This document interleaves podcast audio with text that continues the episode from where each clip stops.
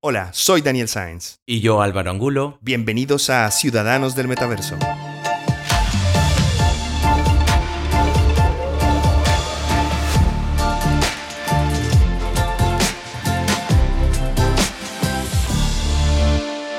Hola Dani, ¿cómo estás? Hola Álvaro, de maravilla porque se viene otro capítulo de Ciudadanos del Metaverso. Y este no es cualquier capítulo, ¿ah?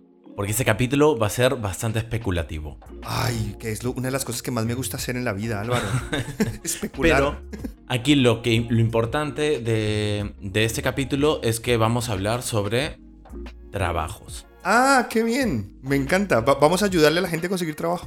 Bueno, eh, quien va a empezar a ayudar a, a la gente a buscar trabajo es justamente y nuevamente los Emiratos Árabes Unidos.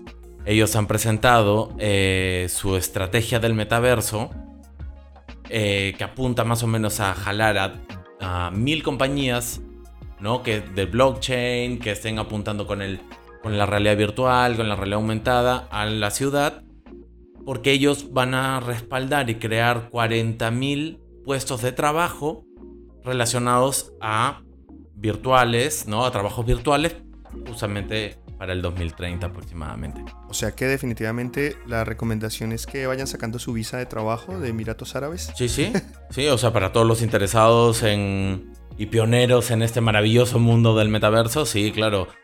Algo que también estuve leyendo es que hay un informe del 2020 de PricewaterhouseCoopers que dijo que las tecnologías de realidad virtual y realidad aumentada podrían agregar hasta 4 mil millones de dólares a la economía de los Emiratos Árabes Unidos para el 2030 también. Bueno, y es un comportamiento que seguramente veremos replicado en muchos mercados más, ¿no? Y hablando de eso, China también ha presentado eh, su, su propia estrategia. ¿no? Eh, ellos están creando también una economía en el metaverso con un valor de 350 mil millones de yuanes, ¿no? que equivalen a 52 mil millones de dólares, para fines del 2025. O sea, ahorita. Ya, el 2025 es pasado mañana. Sí, sí, sí, en un abrir y cerrar de ojos, ¡pum! 2025. Oye, pero, pero eso está súper interesante porque em, obviamente muchos de estos trabajos serán trabajos que no existen ahora, ¿no? Serán, serán, em, y creo que ahí es donde podríamos empezar a especular un poco, porque eh, obviamente hay cosas que, que- que se nos ocurren y que sabemos que hacen falta cuando uno habla del metaverso, profesiones que sí o sí harán falta, como pues eh, todo lo que tenga que ver con tecnología o incluso con arte, ¿no? Arte en 3D y este tipo de cosas, pues va- vamos a necesitar más artistas en 3D. Definitivamente. Creo que vamos a... Hoy ahorita estamos viendo bastante todo lo que es moda. ¿No? O sea, en el metaverso, la moda, este, las marcas de ropa, Nike, Adidas, o sea, todos están, bueno, Gucci, ¿no? Valenciaga, to- todos están metidos de alguna forma haciendo moda en el metaverso. Sí, bueno, eh, en uno de los primeros capítulos hablamos de la Semana de la Moda en el Metaverso, ¿no? Correcto. Y recientemente fue la Semana del Arte también. Y es que creo que ese es uno de los, de los, de los trabajos que sí o sí se vienen, eh, que es diseñador de ropa para avatares. Y es que, claro, lo que tienes en el metaverso es que no estás limitado a las telas ni a, los, ni a, la- ni a las leyes de la física. Entonces puedes crear como, no sé, ropa que, que- que- flote sobre ti. Incluso yo ya estoy imaginando que en los próximos años las universidades eh, que enseñan ¿no? las facultades de moda y todo esto van a agregar un curso de, o sea, ya no tanto de tela, sino un tema más de programación digital, o sea, ya con Unreal Engine, que van a poder crear ropa, o sea, que va a ser parte de un, de un curso, de una materia que vas a estudiar y presentar tu trabajo final en el metaverso incluso, ¿no? 100%, es que, es que mm, eh, yo siento que todas las, digamos, los, el, el craft que conocemos hasta ahora, y yo soy diseñador gráfico, eh, ¿Y psicólogo? además, creo que el el psicólogo igual también, también, también tendremos cabida en el metaverso, pero, pero, pero estaba pensando que todos, todo este craft sí o sí va a tener que tener, eh, digamos, una, una versión digital, ¿no? Eh, Definitivamente. por ejemplo, eh, nosotros hemos- nos hemos encontrado que necesitamos diseñadores de interiores virtuales. Eh, alguien que son trabajo que tú, una persona que antes diseñaba una vitrina, pues ahora ese, es- tiene los skills necesarios para, dis- para decorarnos eh, eh, espacios dentro del metaverso, ¿no? Correcto, y algo que hablábamos fuera de micrófonos, ¿no? Todas las personas que de alguna manera eh, jugaron con Sims, ¿no? Este, que, que ellos diseñaban su propia casa, decoraban su propia casa. Hoy todos esos jugadores tienen un trabajo prácticamente, o sea, podrían tener un trabajo en el metaverso. Todas esas horas que le invertía a Animal Crossing, Álvaro, ¿me estás diciendo que, que me las van a convalidar por un título? Y en Dubai.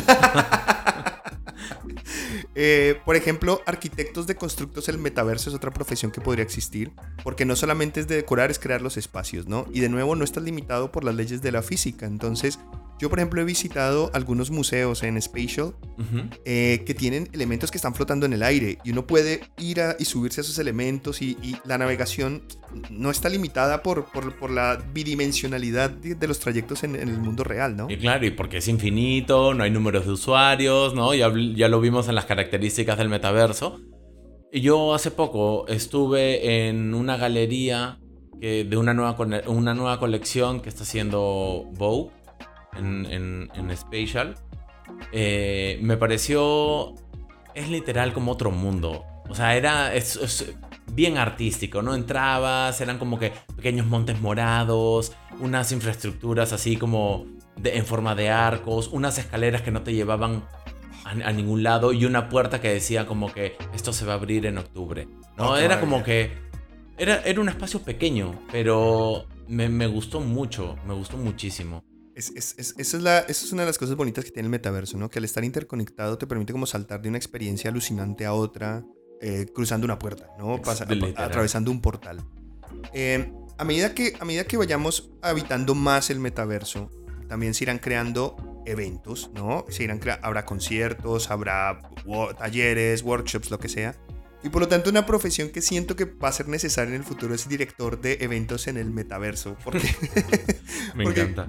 Claro, porque eh, cuando tienes eventos en el metaverso tienes acceso a herramientas que no tienes en la vida real. O sea, tú puedes literalmente coger a una persona que se esté portando mal y, con un clic sacarla, ¿no? por ejemplo. Es. A mí me parece alucinante porque yo ahorita estoy pensando, ¿no? El creador, ¿no? o las personas que están detrás de un Tomorrowland Sí. ¿No? O sea, ¿cuál es el siguiente paso de ellos en el metaverso? ¿No? Yo digo, estos, estos chicos, yo siempre pongo este ejemplo. Eh, hay una persona en alguna parte del mundo con pocos recursos, ¿no? Económicos o por X factores, no puede, no puede viajar, no puede ir a un evento de lo que más le apasiona, que es la música electrónica. ¿No? Entonces, Claro, por X factores esa persona no puede viajar, pero el día de mañana en la página web sale la opción de pagar tu evento virtual. Oh. En el que simplemente, no necesariamente incluso con, los cascos, con, la, con los lentes de realidad virtual, sino con un cardboard.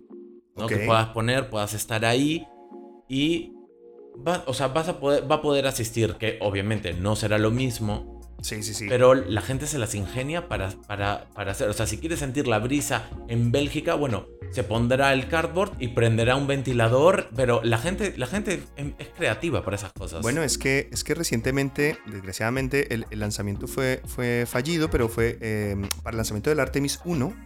Eh, en, eh, la NASA, junto a Meta, eh, tuvieron un espacio virtual donde la gente podía reunirse dentro de Horizon para ver el lanzamiento.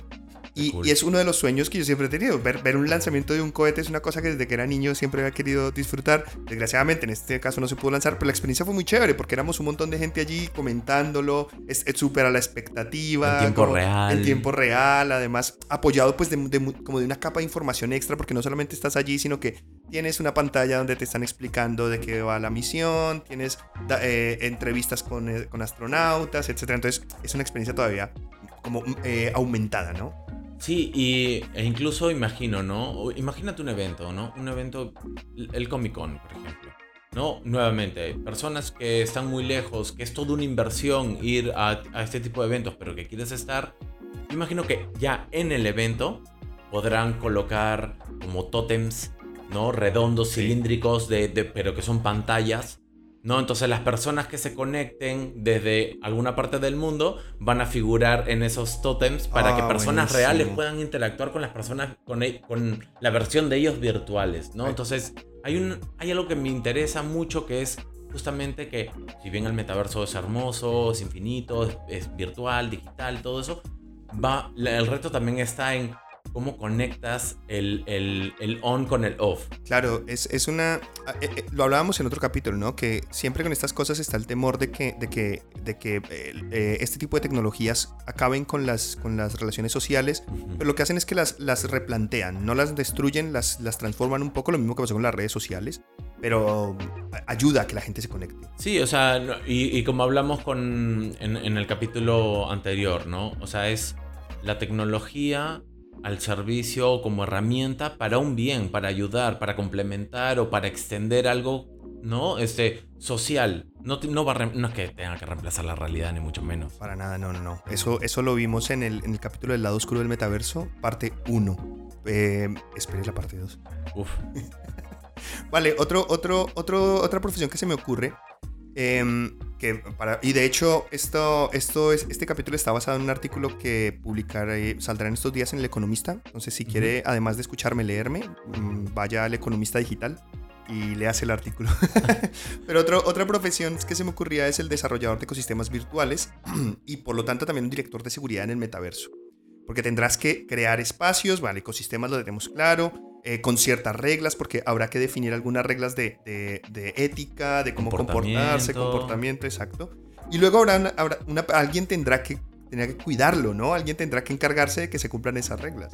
Sí, de hecho, todos los que están ahorita en el mundo de ciberseguridad, este, creo que, por ejemplo, eh, VRChat, el famoso VRChat. El famosísimo ellos ya tienen reglas, como que las reglas del juego. Tú entras y lo primero que te sale es no puedes ser hostil, no puedes este, este, decir malas palabras, no puedes ser así. O sea, hay, hay ciertas reglas, ciertos comportamientos que tú tienes que seguir.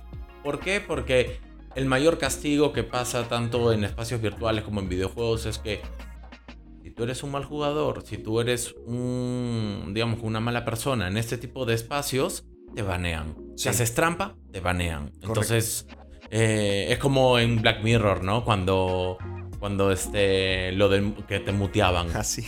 Ah, bueno, es que em, y, lo hablamos también en otro capítulo, y es que muchos de estos espacios son autogestionables, ¿no? La misma comunidad se encarga de, ejercer, digamos, como policía moral y ético del espacio.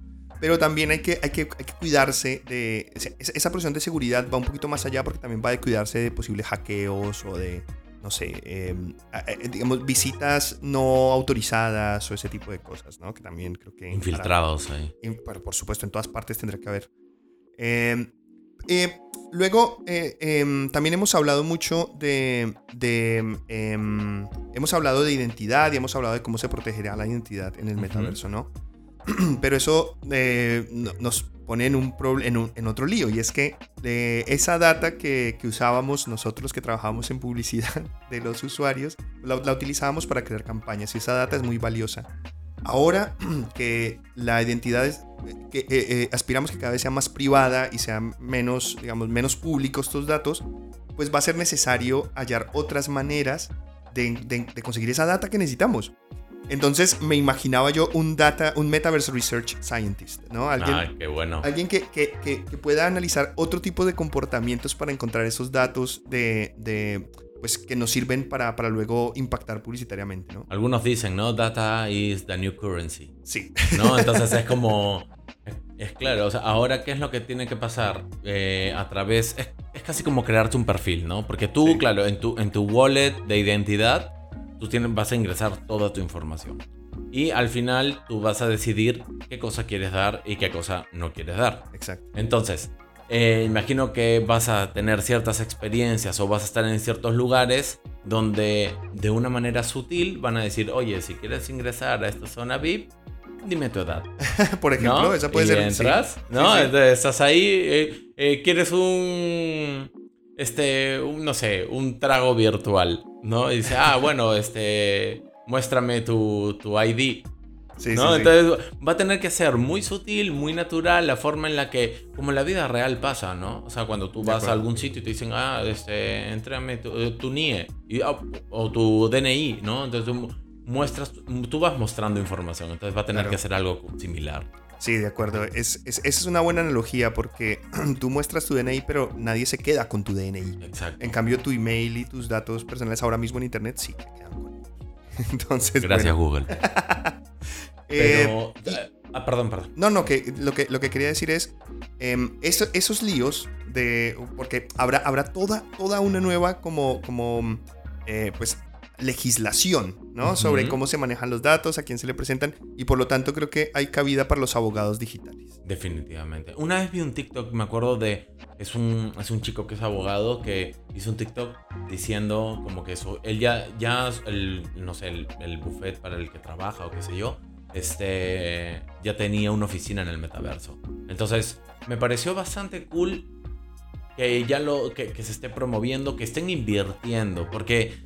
Esto es una inversión, no es simplemente como créame una página en Facebook. O sea, ya implican otros perfiles para crear algo dentro del metaverso y que definitivamente es una inversión de tiempo, de dinero, Claro. de, de- se tiene que ver bien, va a tener que fluir bien, ¿no? Entonces, eh, y ahí también viene bastante el siguiendo un poco con el decorado, ¿no? Es como, ¿te imaginas? Los jardineros del metaverso. Bueno, eh, Wilfrido Vargas, el jardinero mayor eh, en el metaverso. Oye, pero sí, al- alguien tendrá que, tendrá que replicar eh, o, o- o- o incluso generar, no sé, plantas que se, que, digitales que, que- que- puedan crecer de ciertas formas o, o con ciertos colores, no sé. Eso, eso sería increíble, ¿no? O sea, que tú puedas conseguir este, semillas, ¿no? O sea, puedes comprar o, el, o la planta o el árbol o lo que sea ya hecho, ya como para colocar, o que evolucione de tal manera de que tú compras una semilla y con el tiempo va creciendo, o sea, sería... Eso, eso suena, suena como una posibilidad de negocio, Álvaro. O sea, le estamos dando ideas ya a la gente para que se monte sus negocios. Lo voy a apuntar ahorita. Hashtag idea de negocio. Y, y es que, claro, em, cuando, cuando, son, cuando son sistemas, bueno, em, muchos de estos sistemas, em, eh, digamos, algoritmos que, que- Porque una planta podría ser un algoritmo, una semilla Sí. que, que de forma, no sé, de, de- de forma aleatoria crezca de, de cierta forma.